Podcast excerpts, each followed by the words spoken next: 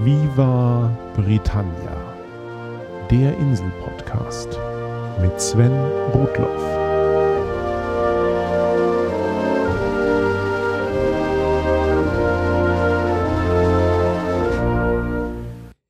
Hallo und herzlich willkommen zu einer neuen Folge von Viva Britannia. Bei der letzten Episode habe ich mich mit einem Prost verabschiedet und heute geht es passenderweise in der Kneipe weiter. Gibt es etwas Britischeres als den Pub? Natürlich gibt es Kneipen in Deutschland, aber der Pub ist für die Insel, was der Biergarten für München ist. Das Kaffeehaus für Wien, das Bistro für Paris, die Espresso-Bar für Rom und ich vermute mal die Sportsbar für die Vereinigten Staaten. Der Schriftsteller Samuel Pepys hat den Pub im 17. Jahrhundert mal als das Herz von England bezeichnet. Und die englische Anthropologin Kate Fox, die über ihr eigenes Volk forscht, schreibt, wer sehen will, worum sich das britische Leben wirklich dreht, muss in den Pub gehen. Die 61.000 britischen Pubs haben über 25 Millionen loyale Kunden. Über drei Viertel der erwachsenen Bevölkerung geht in den Pub und mehr als ein Drittel sind Regulars, die ihren Pub mindestens einmal in der Woche aufsuchen. Der Pub ist ein zentraler Bestandteil des Lebens und der Kultur von Großbritannien. Wenn man keinen Pub gesehen hat, hat man Großbritannien nicht gesehen. In ihrem Buch Watching the English beschreibt Fox den Pub als einen der Orte, an dem die ehemals strengen Klassengrenzen der Briten verschwimmen, sich also Schlipsträger, Arbeiter und Studenten munter zueinander gesellen und alle vor dem Wirt gleich sind. Aber das war beileibe nicht immer so, im Gegenteil. Pub, das ist kurz für Public House, also ein der Öffentlichkeit offenstehendes Haus, im Gegensatz zu einer Privatresidenz. In der Geschichte der Insel gibt es zwei wesentliche Strömungen, die zu solchen Gasthäusern führten. Die eine geht bis auf die Römer zurück. Mit dem großen antiken Reich und dem entsprechenden Straßennetz entwickelten sich Tavernen, um Reisenden Rastplätze zu bieten. Und das sowohl in bestehenden Siedlungen als auch abseits davon. Mit dem Römischen Reich brach auch dieser frühe Tourismus wieder ein. Der kehrte dann aber mit Vehemenz im Mittelalter zurück. Da stieg die Zahl der Reisenden, ob es nun Händler, Pilger oder Soldaten waren, stetig an, und als die Klöster diese nicht mehr alleine Herr werden konnten, kamen Gasthäuser mit Unterkünften wieder in Mode. Und dann natürlich auch inklusive Versorgung von Pferden und Kutschen. Diese primär für Reisenden gedachten Etablissements heißen im Englischen Inns. Parallel wurde natürlich in Siedlungen seit der Bronzezeit Bier gebraut. Und bei den Angelsachsen entwickelten sich früh aus Privathäusern sogenannte Alehouses.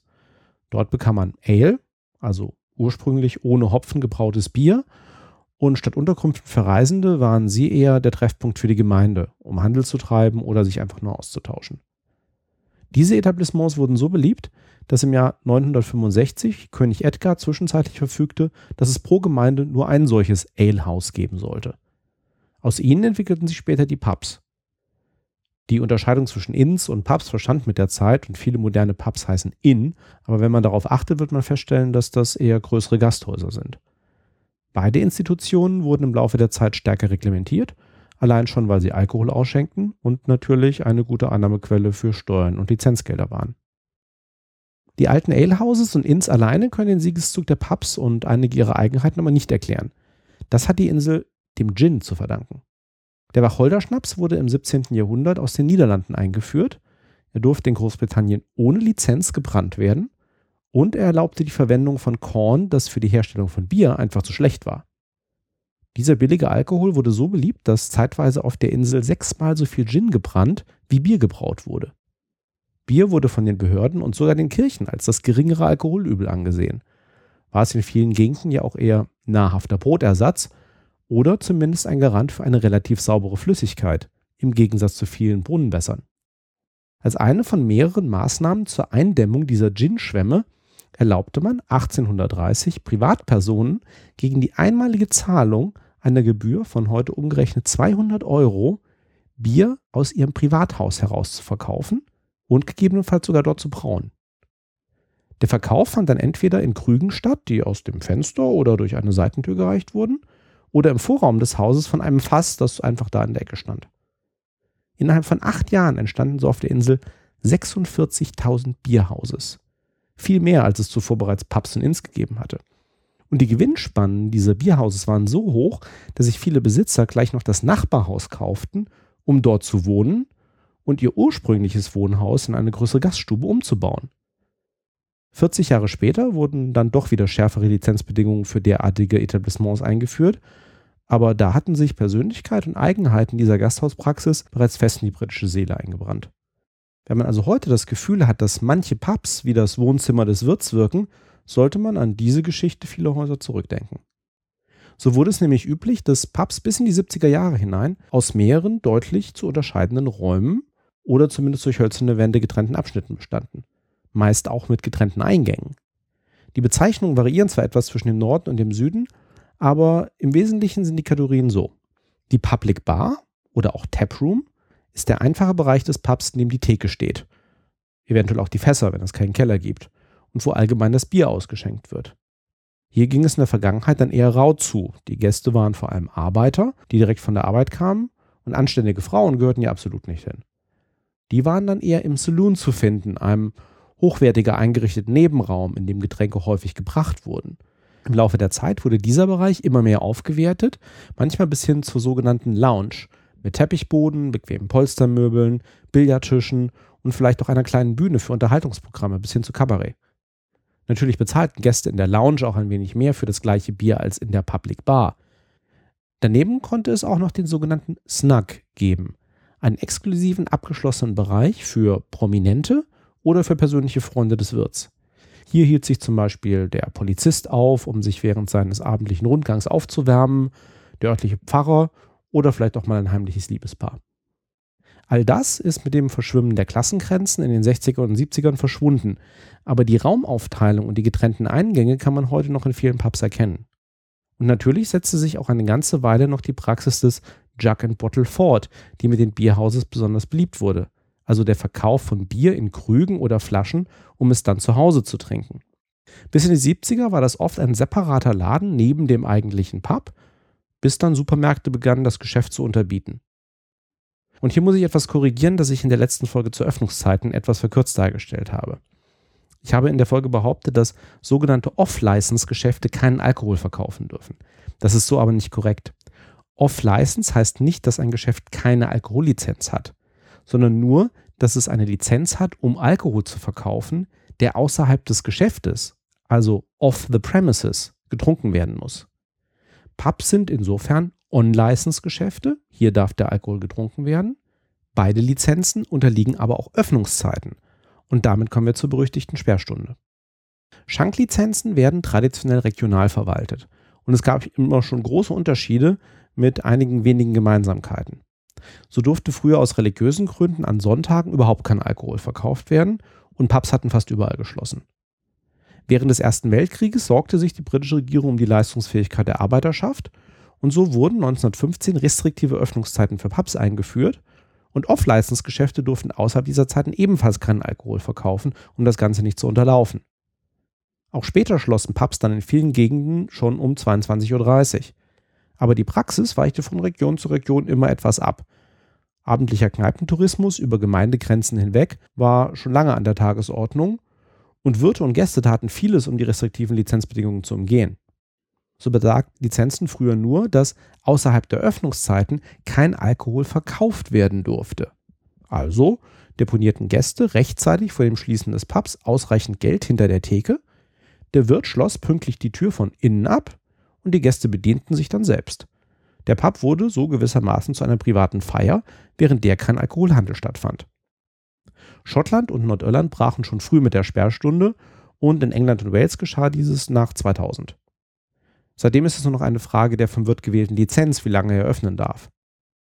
Und wo wir gerade bei Gesetzen sind, seit 2006 und 2007 gilt auf der ganzen Insel auch ein allgemeines Rauchverbot in allen Pubs, Gaststätten und Clubs. Damit machten Wirte erst gemischte Erfahrungen, aber das Rauchverbot wurde allgemein sehr gut angenommen. Eines der vielen Beispiele, bei denen mir der deutsche Föderalismus mit seinen unzähligen Inkonsistenzen, Inkonsequenzen und Extrawürsten gehörig auf die Nerven geht. Ach ja, wer darf eigentlich in den Pub? Beziehungsweise wer kriegt überhaupt Alkohol? Von sehr wenigen Ausnahmen abgesehen darf Alkohol auf der Insel nur an Erwachsene verkauft werden. Ausweiskontrollen in Pubs oder in Geschäften, die Alkohol verkaufen, sind daher häufig. Seit 2011 gibt es in Schottland sogar die Anweisung Challenge 25, die von Geschäften verlangt, dass alle Käufer von Alkohol kontrolliert werden sollen, die jünger als 25 aussehen, um sicherzustellen, dass Minderjährige keinen Alkohol erhalten, nur weil sie älter wirken. So, jetzt aber genug der Geschichte und der Juristerei hin zur Praxis. Die wichtigsten Verhaltensregeln für Pubs, frei nach Kate Fox und Sven Rudloff. Regel Nummer eins: In einem Pub gibt es keine Bedienung. Man bestellt und holt sich seine Getränke an der Theke. Kate Fox und Kollegen haben tatsächlich einmal erforscht, wie lange Touristen, die diese Regeln nicht kennen, brauchen, um festzustellen, dass sie sich schon selber kümmern müssen, um etwas zu trinken zu bekommen. Angeblich sind dabei Amerikaner ganz pfiffig, während Franzosen gerne nach einer halben Stunde den Pub unverrichteter Dinge verlassen und dabei lauthals über den schlechten Service schimpfen. Über Deutsch habe ich dazu leider nichts gefunden. Regel Nummer zwei. Wenn man mit einer Gruppe in einem Pub ist, bestellen immer nur ein oder zwei Personen an der Theke für die ganze Gruppe und bezahlen auch für die ganze Gruppe. Man gibt sich als Gruppe letztlich gegenseitig Runden aus. Es ist im Allgemeinen unüblich, dem Freund Geld für die eigenen Getränke in die Hand zu drücken, man bezahlt eben einfach die nächste Runde.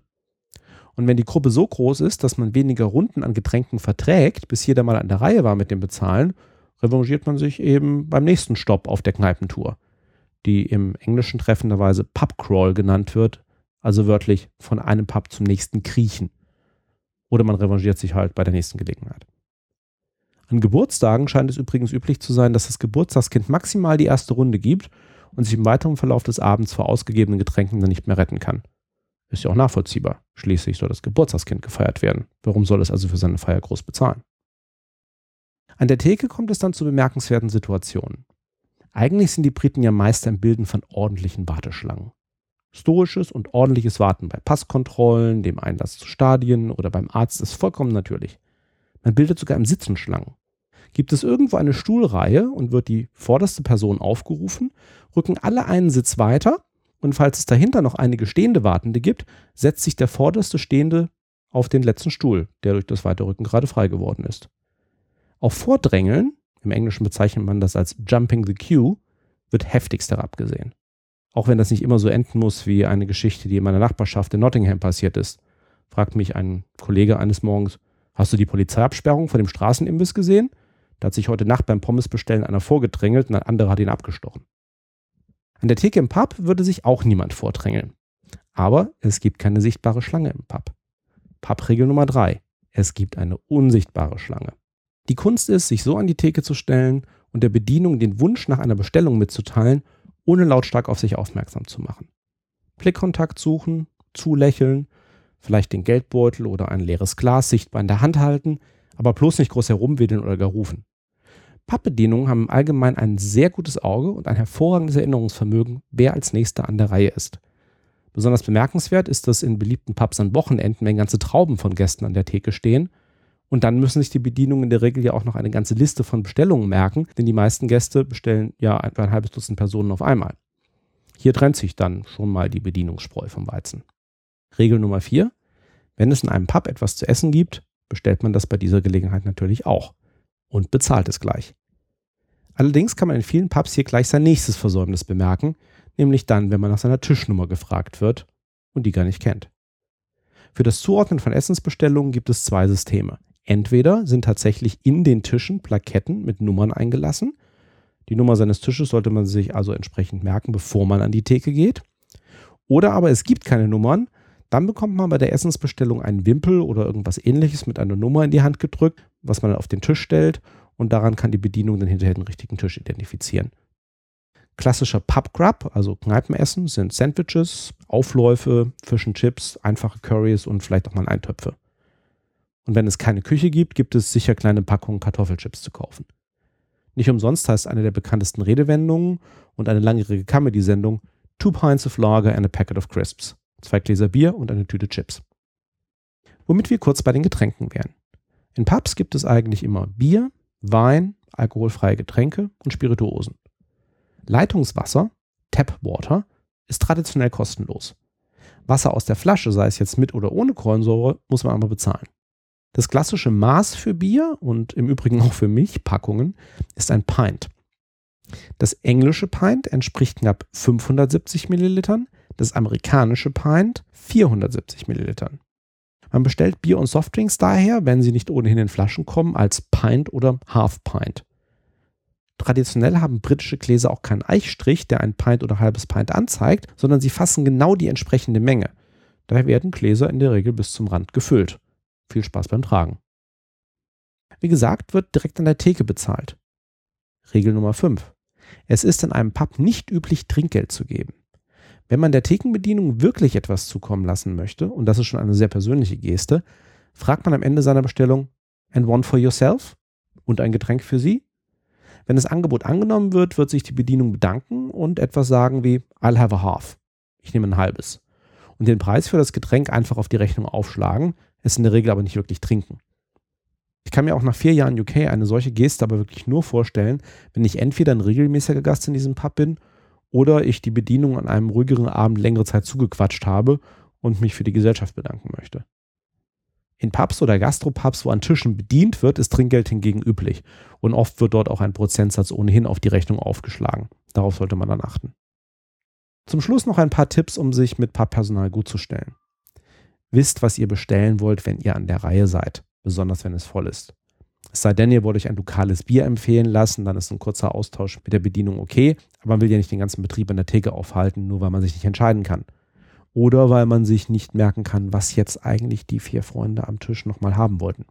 Und wenn ihr ein Bier bestellt, von dem ihr wisst, dass es länger braucht, um gezapft zu werden, wie zum Beispiel ein irisches Guinness, dann bestellt das doch bitte als erstes. Pubs sind wirklich relaxed. Hier trifft man sich oder verbringt einfach eine gute Zeit. Die Tatsache, dass man nicht nur an seinen Tisch gebunden ist, sondern zwangsläufig immer auch mal an die Theke muss, trägt auch zu Gesprächen mit den anderen Gästen bei. Wenn es sich nicht gerade um sich ähnlich in die Augen schauende Liebespaare handelt, ist die Hemmschwelle, einander eine kurze Frage zu stellen oder beim Warten an der Theke einen Scherz zu machen, deutlich niedriger als in anderen Ländern. Und wenn man sich wirklich ein lokales Bier empfehlen lassen möchte, warum nicht den mitwartenden Gast fragen anstatt der Bedienung? Vielleicht ergibt sich auch ein Partie Dart oder Billard oder man wird gefragt, ob man am Pubquiz teilnehmen möchte. Aber diese ganzen Zeitvertreibe müssen auf eine andere Folge Viva Britannia warten.